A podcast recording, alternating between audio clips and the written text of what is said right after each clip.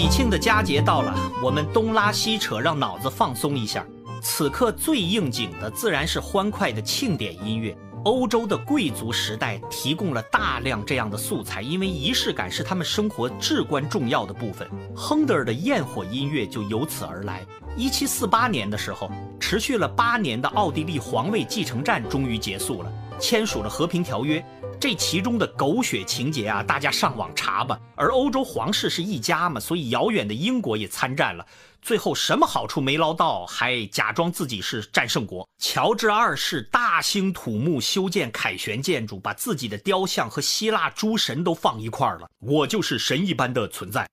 同时要举行盛大的焰火庆典。两百多年前，欧洲已经开始有了放烟花的传统了。虽然比我们的隋唐，尤其是鼎盛的宋朝晚了几百年。欧洲的烟花有说法是公元十三世纪马可波罗从中国带去的。既然他来中国的史实都无法考证嘛，那么这种说法暂且搁下。因为我们用的是黑火药嘛，一硝二黄三木炭，而欧洲后来用的是威力强大的黄火药，所以很多人说火药其实是分别发明的，连带着中国四大发明一块受到怀疑。这黑火药通过阿拉伯人、蒙古人传到欧洲，影响中世纪是很确定的。文艺复兴时期的意大利人啊，又是把脑子用在吃喝玩乐上的意大利人，就把烟花变成了一门表演艺术了。我还记得几年前美国国庆。在纽约看烟火，他们是在哈德逊河上放的，效果绚烂极了。后来才知道，承包烟火的就是个意大利的移民家族，叫梭基家族。从清朝开始和中国做贸易，到现在还垄断北美的烟花产业。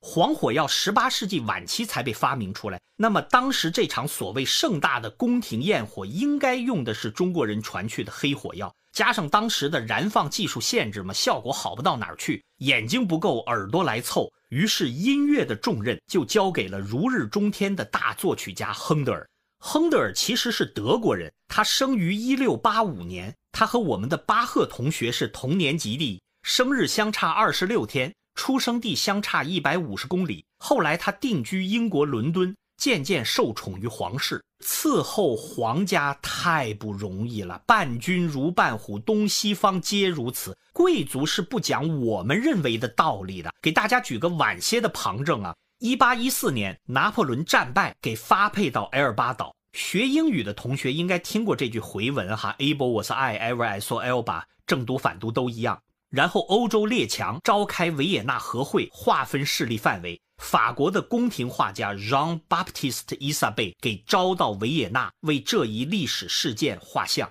刚到就被法国的塔列朗亲王给叫去了。塔列朗在现在的法语里面还是指狡猾的老狐狸。有个小故事关于这个家伙的，说有一次法军在外会战，塔列朗站在巴黎自家的阳台上，这时全城的和平钟响起，意味着战斗结束了。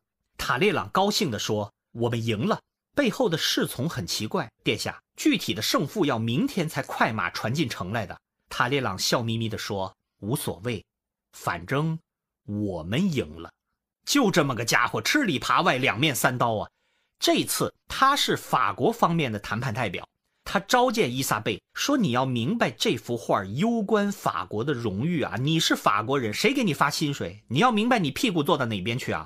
这幅画的中心必须是我塔列朗。”又过了几天，对方的代表就是英国那位大英雄惠灵顿公爵，也找伊萨贝说：“你明白这次会议的起因吗？拿破仑都被流放了，这幅画的中心必须是胜利者，也就是我本人。”回到馆驿，伊萨贝闭门数日，就差一夜白头了。人家画画要钱，我画画要命啊！这两个完全相反的要求无解嘛。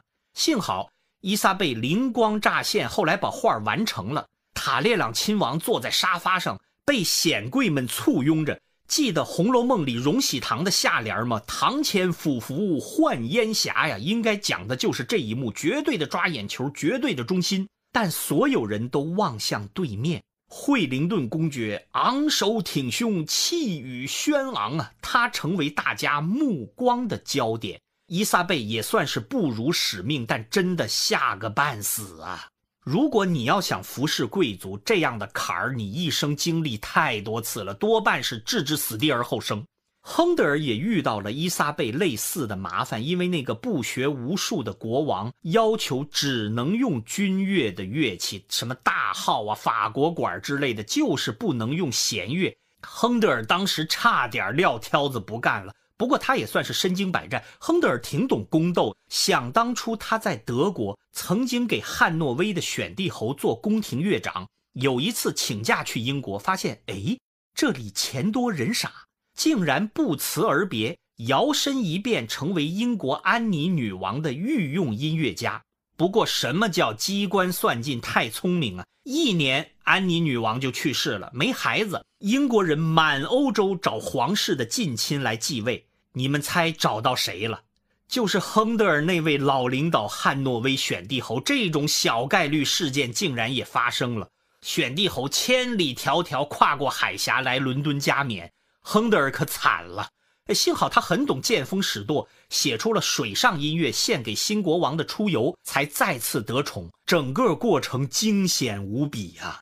现在让我们假设你是亨德尔，你该如何谱曲？刚才说过，这是一场造神运动啊，虽然是欢庆，你敢唱《难忘今宵》，我跟你急啊！这是炫耀武功的机会，你婆婆妈妈干什么？于是亨德尔上有政策，下有对策，一上来第一首序曲。号角嘹亮，军鼓齐整，听的人大量分泌肾上腺素啊。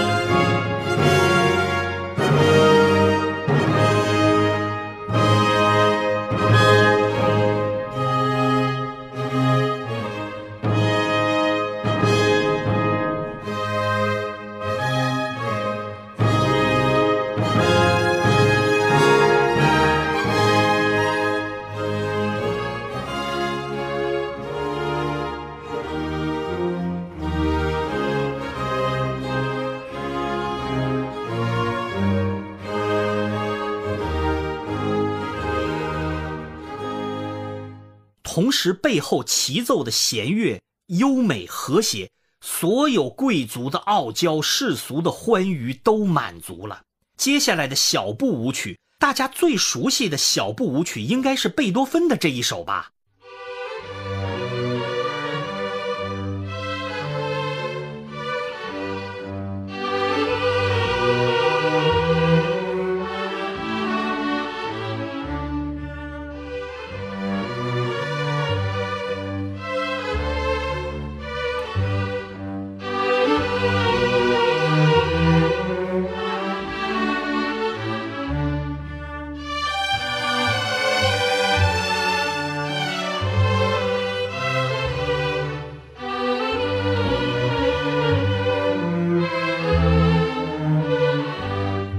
结果到了亨德尔手里，就变成这样的了。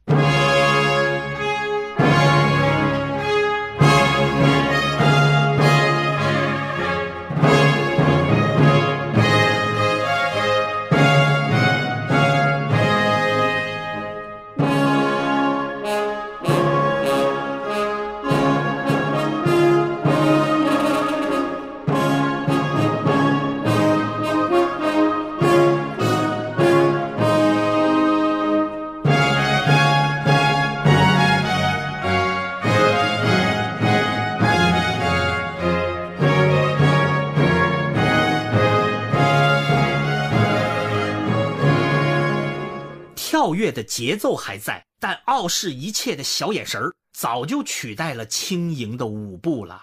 焰火音乐在两百年后的今天，仍然常常被用在喜庆典礼上。比如，我们在电视里面经常看到英国那位超长待机的老奶奶坐着金马车出游，周围的仪仗队头上戳着鸡毛掸子，骑着马一颠一颠的护卫左右。没有什么音乐比这个更配的了。毕竟，这就是两百多年前亨德尔写给他们家的嘛。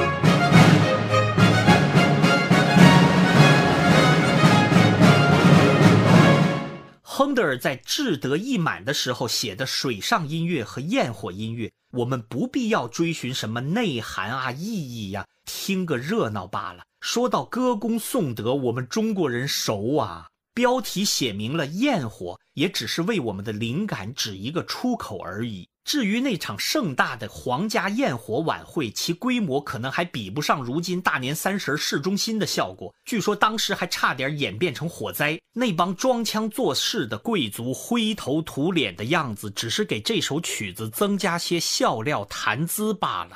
其实只需把它拉进我们的小日子。明亮绚烂的音色，就像大年夜在半空里面噼噼啪啪盛开的烟花一样，花团锦簇，喜庆祥和就够了。